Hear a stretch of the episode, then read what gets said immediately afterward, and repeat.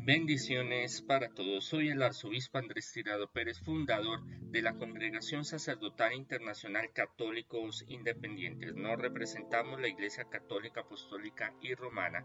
Bienvenidos una vez más a una palabra tuya bastará para sanarme. Reflexiones diarias del Evangelio. Leamos el Evangelio. En aquel tiempo Jesús se sintió profundamente conmovido y declaró, les aseguro que uno de ustedes va a traicionarme. Los discípulos se miraban unos a otros, preguntándose a quién se refería. Uno de ellos, el discípulo a quien Jesús tanto quería, estaba recostado al lado de Jesús. Simón Pedro le hizo señas para que le preguntara a quién se refería. El discípulo, inclinándose hacia Jesús, le preguntó, Señor, ¿quién es? Jesús le contestó, Aquel para quien yo moje un bocado de pan y se lo dé, ese es. Lo mojó y se lo dio a Judas, hijo de Simón, Simón Iscariote, y tras el bocado entró en él Satanás. Jesús le dijo, Lo que vas a hacer, hazlo cuanto antes. Ninguno de los comensales entendió por qué Jesús dijo esto. Como Judas era el depositario de la bolsa, algunos pensaron que le entregaban eh, para las compras, lo necesario para la fiesta o que diera algo a los pobres. Judas tomó el bocado de pan y salió inmediatamente. Era de noche. Apenas salió Judas, dijo Jesús, ahora van a manifestarse la gloria del Hijo del Hombre, y Dios va a ser glorificado en él. Y si Dios va a ser glorificado en él, Dios a su vez glorificará al Hijo del Hombre, y va a hacerlo muy pronto. Hijos míos, ya no estaré con ustedes por mucho tiempo, me buscarán, pero les digo lo mismo que ya dije a los judíos, a donde yo voy ustedes no pueden venir. Simón Pedro le preguntó, Señor, ¿a dónde vas? Jesús le contestó, a donde yo voy tú no puedes seguirme ahora, algún día lo harás. Pedro insistió, Señor, ¿por qué no puedo seguirte ahora? Estoy dispuesto a dar mi vida por ti. Jesús le dijo, de modo que estás dispuesto a dar tu vida por mí, te aseguro que antes que el gallo cante me harás negado tres veces. Palabra del Señor, gloria a ti Señor Jesús, que por medio de este Evangelio sean perdonados nuestros pecados, así sea.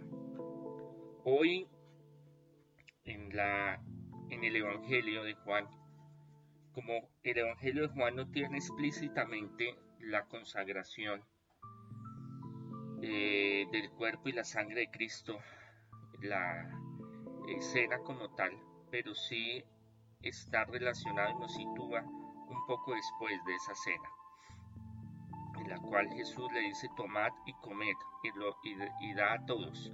Pero en este caso se hablaba también en un lenguaje semítico, en un lenguaje encriptado, donde eh, están eh, reclinados en la mesa, en, una mesa romana, de una de estilo romano, greco-romano, donde se miraban al frente algunos, algunos quedan al lado. Al lado estaba Juan, eh, cerca del Señor, o el discípulo más querido, más amado, que pues tiene relación, eh, se ha creído y según eh, los expertos es Juan el Evangelista.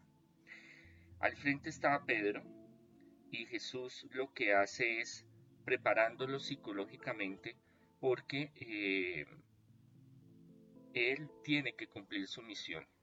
A esto se ha sacado una serie de, desde, el, desde tiempo muy antiguo, desde prácticamente los primeros siglos del cristianismo eh, y hay un, evangelio apócrifo de Judas Iscariote, pero esto es eh, del siglo segundo y tercero y de una facción eh, gnóstica aparte del cristianismo, no en favor de Jesús, sino al contrario, para hacer, de pintar a Judas como el bueno y a Jesús como el malo.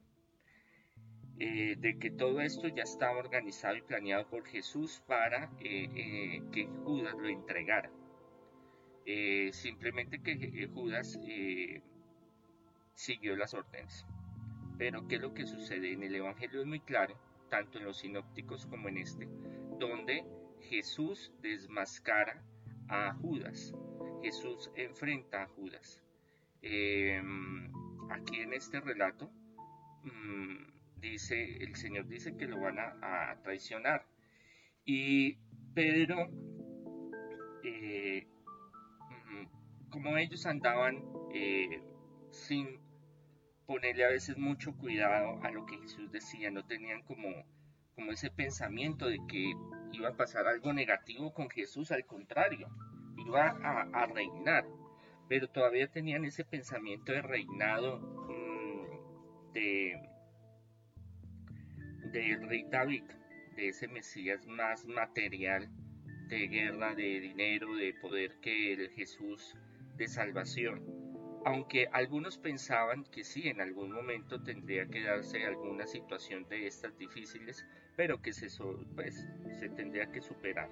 Pero mm, en ese momento ellos estaban en, ese banquete, la Pascua, estaban contentos, estaban eh, felices porque estaban reunidos, estaban departiendo. Eh, pero los únicos que más o menos tenían como idea de cómo iban las cosas, por lo que Jesús ya había dado pistas, en el lenguaje semítico, en el lenguaje judío, se habla mucho en, un lenguaje simbólico y de pistas, de códigos. Y Pedro le dice a Juan, venga, usted que está ahí al frente, al lado, perdón, Pedro está al frente, le dice, usted que está ahí al lado del maestro, dígale, écheme una manito a ver, a ver qué le dice. Claro, él se acerca, inclina la cabeza y le dice al maestro, le dice a Jesús, eh, ¿quién es? Y, Jesús le, eh, le dice al que yo le entregue este bocado. En, tradición, en traducciones mm, no se habla de pan, eh, puede ser carne también, de cordero, puede ser otro elemento, pero aparte que sea cualquier tipo de elemento es el, signo de entregar, o sea, de, decir este es, y, le, y es más, monja eh, y entrega ese trozo de mm, elemento a Judas Iscariote, donde eh, muy posiblemente es eh, por la confianza es allegado porque dice hijo de, Iscariote, entonces es allegado a la familia de, de Jesús o cercano de la familia de Jesús, por eso muy posiblemente era el economo el encargado de la bolsa común, de la, de la economía, las finanzas. Eh, y le dice lo que tenga que hacer, hágalo ya, hermano. Eso de una, eso, o sea, no le tengo miedo. Eh, no es el sentido clave, vaya y haga lo que eh, cuadramos en secreto para que usted me entregue y con eso pues ya glorificarme. No. Por eso es que el texto y los evangelios son hay que cogerlos con pinzas y ponerle mucha atención del relato como escriben los apóstoles. Eh, y ahí es cuando Jesús les dice que donde Él va a ir no van a estar ellos, que el, eh, el, Señor, el Padre, lo va a glorificar y que está en Él, y Él va a estar en el Padre y va a ser glorificado. Y bueno, este es un lenguaje complejo, ¿por qué? Porque nosotros ahora entendemos que es la crucifixión, la resurrección, eh, el glorificarse, pero en ese momento ellos no lo entendían. Por eso le preguntan, yo tengo que irme y al lugar donde yo me voy, ustedes no pueden ir por ahora, llegará el momento en que lo hagan. Entonces Jesús dice, no, yo daré, eh, Pedro, perdón, le dice a Jesús, Jesús, yo así tengo que dar mi vida y ahí hace otra profecía, tres profecías en conjunto. Una que, eh, el, que lo van a traicionar. ¿Quién lo va a traicionar? Que es eh, Judas, dice, entró Satanás en él. Eh, siempre se ha especulado si fue que el demonio entró en él como tal una posesión o algo que es más sutil, que es una sugestión demoníaca. que es una sugestión demoníaca? Nos pasa muy seguido y nosotros le abrimos nuestra mente a esas cosas, al negativismo, cuando el enemigo nos mete pensamientos en la cabeza, tuerce nuestra mente y nosotros nos dejamos influenciar eh, pensando cosas negativas, malas. En este caso, eh, fue un proceso donde Judas dejó que Satanás entrara en él. ¿En qué sentido? No que estuviera poseído, porque si estuviera poseído Jesús eh, ya le hubiera hecho, ya se hubiera manifestado y Jesús le hubiera hecho un exorcismo como en otros casos con solo la presencia de Jesús se manifestaba, se alborotaba estas entidades, estos demonios.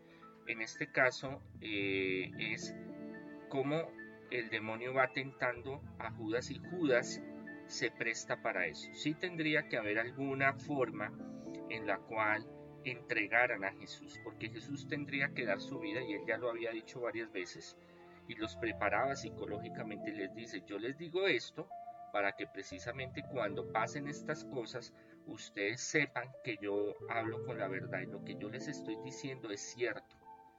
El, lenguaje que él es escatológico, es, es apocalíptico, pero también es profético. Y aquí da esa profecía de que él tendrá que irse y al lugar donde él se va no lo pueden acompañar. Entonces, ellos pensaban muchas cosas. Entonces, mm, unos decían, bueno, pues le dijo esto de que lo que tenga que hacer que lo haga ya, como vaya y compre el pan, o vaya y compre el vino para la cena, o vaya, o, va a ir a, ayudar a los pobres, porque aparte que los, eh, las escuelas de y los rabinos y toda esta cuestión em, de la Torah, de la Tanakh, mm, tenían una fuerte conexión a ayudar a los más pobres, eh, los apóstoles y Jesús lo hacía de una forma más concreta, más contundente. Aunque no eran ricos, pero tampoco estaban en la miseria absoluta. Venían de una clase bien, clase media, eh, estrato 3, algunos de estrato 4, eh, algunos de más estrato, sobre todo los seguidores que no eran totalmente públicos, sino más bien clandestinos o secretos que ayudan bastante. Algunas mujeres eran de muy buena clase social y apoyaban mucho económicamente la causa, el movimiento. Em, y mm, no solo mm, se sostenían económicamente, sino que de ahí sacaban para ayudar. Entonces era una práctica común en los judíos, pero más específicamente y de forma más contundente en el movimiento de Jesús, en los apóstoles, en Jesús, y de ahí tendría que seguir eh, con esa fuerza, eh, esa característica de hermandad, de solidaridad con la huérfana, con el, eh, con el huérfano, con la viuda, con el más necesitado. Es ahí donde ellos no entienden el qué iba a suceder. Todo se da después y se entiende después cuando a Jesús lo, cuando Judas llega y y señala a Jesús y lo cogen y lo torturan y le hacen un juicio que es, que es el más injusto de todos los tiempos y después al crucificarlo y después su muerte, después su resurrección, que fue algo muy complejo para ellos entenderlo y vivirlo, todo eso fue muy difícil. Pero Jesús les decía, primero hay un reino en los cielos y donde Él va a ir, ellos no pueden estar todavía, pero van a estar la negación de Pedro de que, mm, ¿no? que él daría su vida por él, pero Jesús conocía muy bien cómo iban a suceder las cosas y que no era propicio de que eh, se diera un enfrentamiento. Por eso cuando llegan a arrestar a Jesús, Jesús eh, les dice, yo he estado todo el tiempo, eh, me han visto predicar, he estado de día y vienen a a secuestrarme, porque prácticamente lo secuestran, prenderlo de noche como un vil ladrón. Eh, y Jesús se entrega. Ahí recordamos el pasaje donde eh, Pedro le corta la oreja al centurión y Jesús vuelve y se la coloca. Bueno, pero no vamos a hablar más de, de esa parte porque eso viene días después, ahorita que estamos ya en Semana Santa.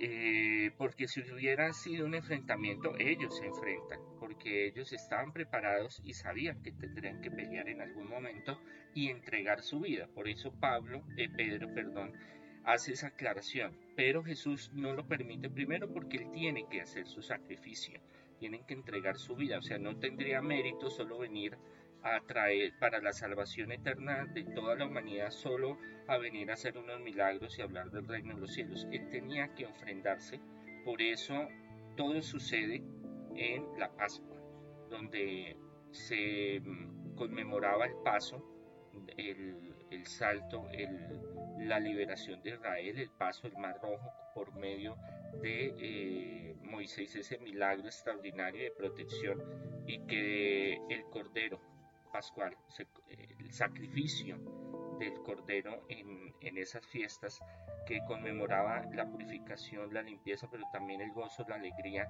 de ser protegidos de Dios. Y Jesús eh, iba a ser el Cordero, iba a ser la ofrenda permanente para la salvación del ser humano. Solo Dios nos podía salvar.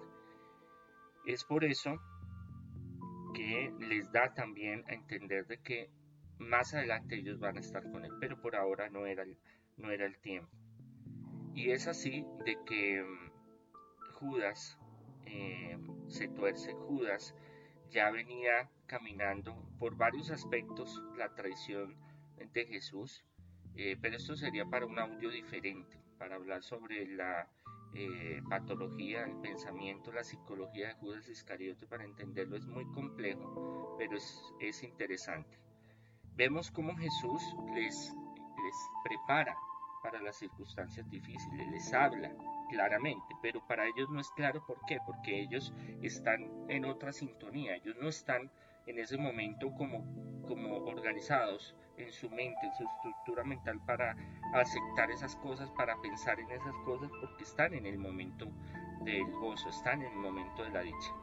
Esto nos lleva a hacer un símil, una comparación en nuestra realidad, que muchas veces nosotros cuando estamos en, las buenas, cuando estamos disfrutando, cuando estamos, no pensamos eh, muchas veces en las cosas también que están vinculadas a la vida, a nuestro diario vivir, que, que están en nuestra naturaleza, la muerte, la escasez, la pobreza, los momentos difíciles. Ahorita con esta pandemia nos hemos vuelto más sensibles y hemos valorado mucho más las cosas. Cuando nosotros estamos en las buenas, eh, a veces descuidamos un poco, el, nos, eh, dejamos de ser sensibles a la presencia de Dios en cierta forma eh, aunque no nos apartemos de Él, como los apóstoles no estaban apartados de Él, pero no hacemos énfasis en buscarlo y conocer y profundizar más en los misterios de Jesús, en Dios, sino que vivimos el momento. Eso era lo que los apóstoles estaban viviendo, su momento. Estaban viviendo un, instante muy bonito, pero Jesús de todas maneras los prepara. Jesús en este momento nos prepara a todos nosotros, porque en la vida habrán momentos difíciles, momentos de angustia, momentos de soledad, momentos de tristeza, momentos eh, de fallecimientos, momentos de no querer seguir adelante. Pero Jesús siempre nos vuelve a decir ánimo, Él está con nosotros, nos ama, no vamos a estar solos, eh, después de esto estaremos con Él en el reino de los cielos, después de este peregrinar en la tierra. ¿Por qué? Porque en la tierra todo es eh, a medias, nada es, nada es eterno, ni perfecto, ni glorioso. Pero Dios nos prepara para el reino de los cielos. Y es así que Dios tiene un propósito para nosotros y ese propósito es estar con Él, ir a la salvación con Él, tener presente que Él dio su vida para salvarnos y que Dios eh, tiene un plan, un propósito para nuestra vida. Que a pesar de que el enemigo nos quiera tentar, que el enemigo quiera entrar en nosotros, que el enemigo quiera eh, dañarnos la mente, torcer nuestro camino, debemos de sacar todas esas cosas porque Él va poniendo una semilla de maldad en nuestra mente y va cultivando todas esas cosas. Por eso cuando llegue esos pensamientos negativos tenemos que sacarlos, tenemos que expulsarlos. Dios está conmigo, voy a salir adelante, Dios me ama, eh, hay que ser positivos, hay que tener fe. Hay que pedirle al Espíritu Santo que saque todas esas cosas negativas que lo que hace es alejarnos de esa presencia del Señor y nos hace que nos vayamos por el camino que no debemos.